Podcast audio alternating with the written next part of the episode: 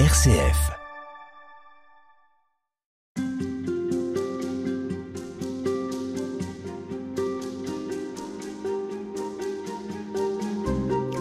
Quelle place a la justice euh, dans la tradition chrétienne et dans l'évangile? Bernard Hugeux, on dit souvent que euh, Dieu est un Dieu d'amour, un Dieu miséricordieux, mais aussi on parle d'un Dieu de justice.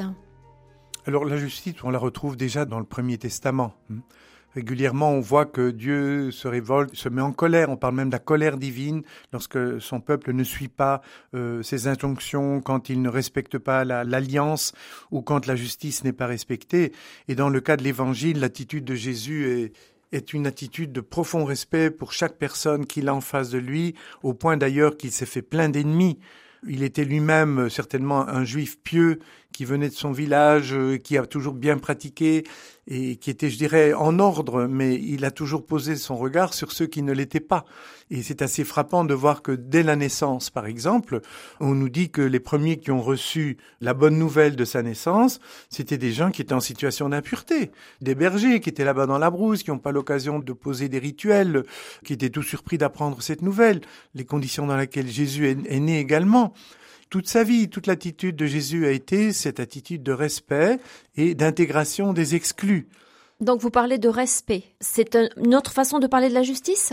Jésus n'a pas pris d'engagement dans le sens de militant pour la justice, si vous voulez, mais il a continuellement rappelé que l'être humain est infiniment précieux aux yeux de Dieu, ce qui évidemment implique que du coup nous rendions à chacun ce qu'il y est dû.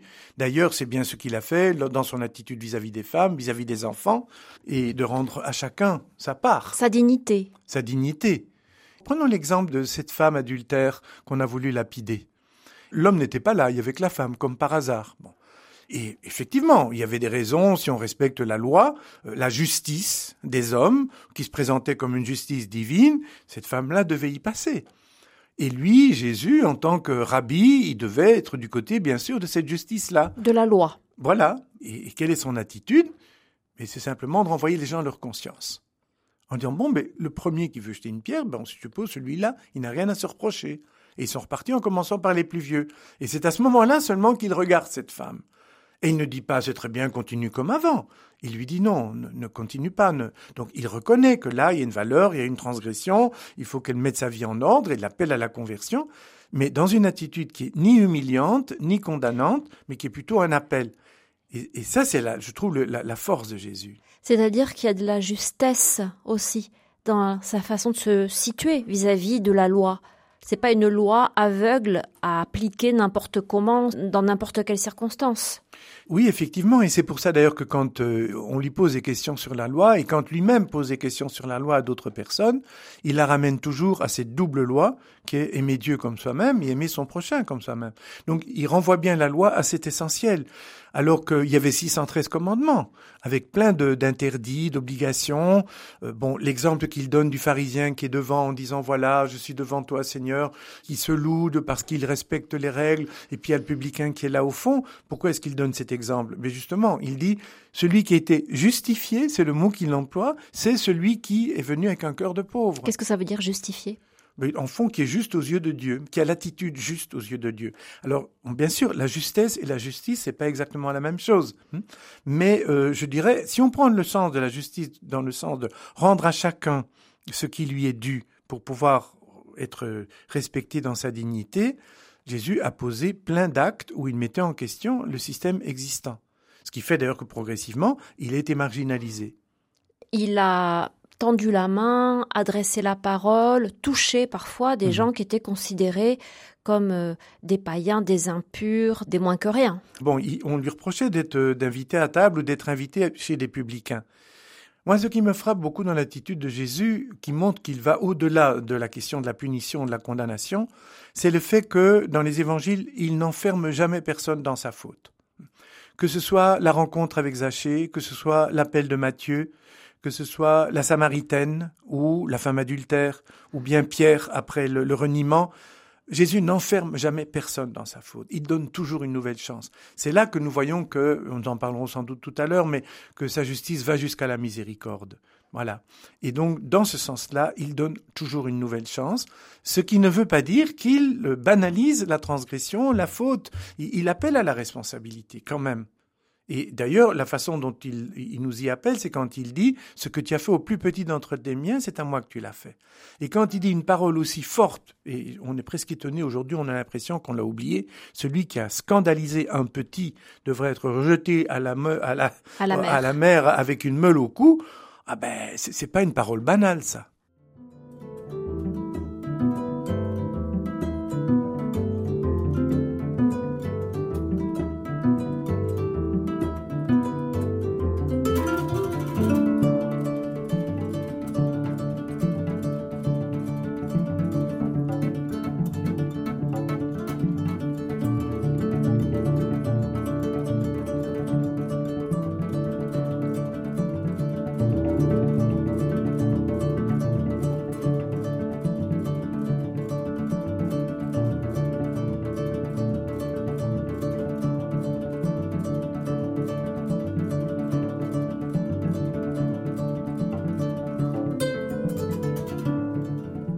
Bernard Jésus est un innocent, l'innocent par excellence. Il est condamné à mort, cloué sur une croix. Est-ce qu'on ne peut pas voir là un exemple de l'injustice? Oui, on peut dire qu'il y a eu un faux procès et qu'il y a eu, euh, je dirais presque du lobbying quand on voit la pression mise sur euh, Pilate pour qu'il prenne une décision qu'il n'avait pas envie de prendre, mais qu'il était le seul à pouvoir prendre, qui était la condamnation à mort de Jésus.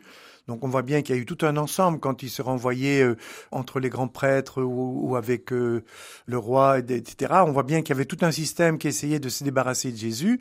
Pour finir, ils y sont arrivés, mais à la fin, on se dit, mais c'est un assassinat. Ça ressemble à un assassinat politique ou religieux. Et pour nous chrétiens, c'est clair que le, Jésus est le modèle de l'innocent assassiné parce qu'il a été fidèle à ce en quoi il croyait et qu'il a défendu les plus petits et les plus pauvres.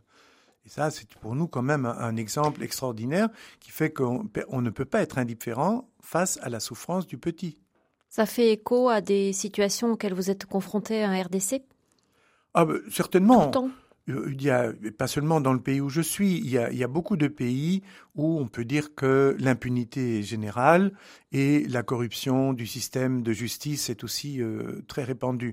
Par exemple, quand Jésus parle de la veuve qui va casser les pieds au juge pour qu'il finisse par la juger en sa faveur, c'est clair qu'on est dans des situations, effectivement, la notion même de justice est une question d'argent. Il n'y a pas de vraie justice, même si euh, on a tous les codes qu'il faut, tout existe pour qu'on ait une véritable justice. Dans la pratique, elle n'est pas appliquée parce que tout dépend de ce qu'on a dit dans une autre émission, c'est-à-dire la loi du plus fort, et bien souvent la loi du plus fort, c'est aussi la loi de l'argent. Et on sait bien que dans certains pays, si vous allez en procès, il faut être très riche parce que le problème n'est pas que vous soyez dans votre droit ou pas, le problème c'est que vous devez convaincre les juges. Et ça, évidemment, c'est un exemple d'injustice qu'on trouve un peu partout au monde. Et alors qu'on s'y retrouve dans beaucoup de choses, comme par exemple les gens qui sont chassés de leurs terres par des multinationales qui devraient compenser les choses et qui ne le font pas. Il y a des endroits chez nous où il y a des, grandes entreprises de minerais qui viennent polluer toute une région qu'ils sont censés dépolluer, entre autres par exemple pour l'or, où on met du mercure dans l'eau.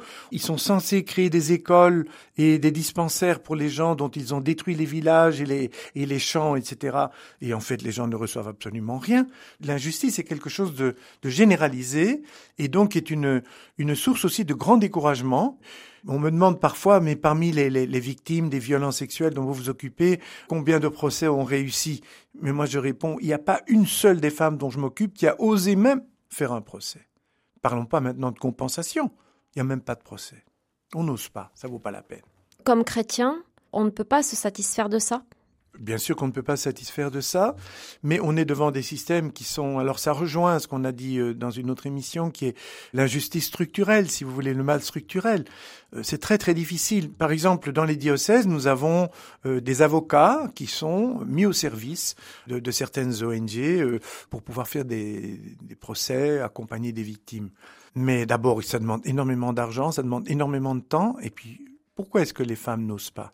Parce qu'elles savent bien que dans des systèmes comme ceux-là, la personne qui a été condamnée va être rapidement libérée d'une façon ou d'une autre et va venir se venger. Elle préfère qu'on ne parle plus de rien. Voyez. Bien sûr, nous, chrétiens, nous nous mobilisons, nous avons des, des avocats, nous essayons de faire de la sensibilisation, on fait des émissions à la radio sur la protection. Par exemple, je travaille avec euh, un centre qui accueille des enfants accusés de sorcellerie, sur les enfants sorciers, sur l'attitude à avoir vis-à-vis d'eux. On fait du travail de prévention, de sensibilisation. C'est très rare qu'on arrive à faire un travail de dénonciation. Parfois, on le fait, surtout quand il s'agit de pasteurs qui disent que les enfants sont ensorcelés pour ensuite pouvoir faire des rituels qu'ils vont vendre. Donc là, il y a de grosses tensions qui existent. Mais euh, en termes de justice, on, est très très loin du compte. Est-ce que, pour terminer, une personnalité comme Don Alder Camara, qui s'est battu au Salvador dans des circonstances différentes, mais au fond qui défendait le même type de préoccupation, est-ce que ça peut nourrir aussi votre combat? J'ai eu l'occasion d'entendre Don Elder Camara quand j'étais étudiant à l'université de Louvain. Et rien que sa présence et sa personnalité m'ont beaucoup touché parce que je me rendais compte qu'il prenait des risques importants. Et d'ailleurs, pour moi, d'une certaine façon, euh, il y a un certain écho actuel de cela à travers la personnalité d'un pasteur euh, pentecôtiste qui est le docteur Mukwege qui a reçu le, le prix Nobel de la paix, où dans le fond, il dit, vous me donnez de l'argent pour soigner les gens. Mais ça résout rien du tout. Bien sûr, j'en ai besoin de cet argent parce que ces femmes sont dans un état épouvantable et comme il est médecin, il doit opérer. Le gynécologue, il répare les femmes. Voilà, il est gynécologue. Mais alors en même temps, il dit, ce qu'il faudrait, c'est que vous donniez les moyens pour déraciner les causes de la violence sexuelle. C'est là que la justice vient. C'est pour ça que pour moi, compassion et indignation sont deux éléments qui vont ensemble. On vous retrouve demain pour en parler. Merci.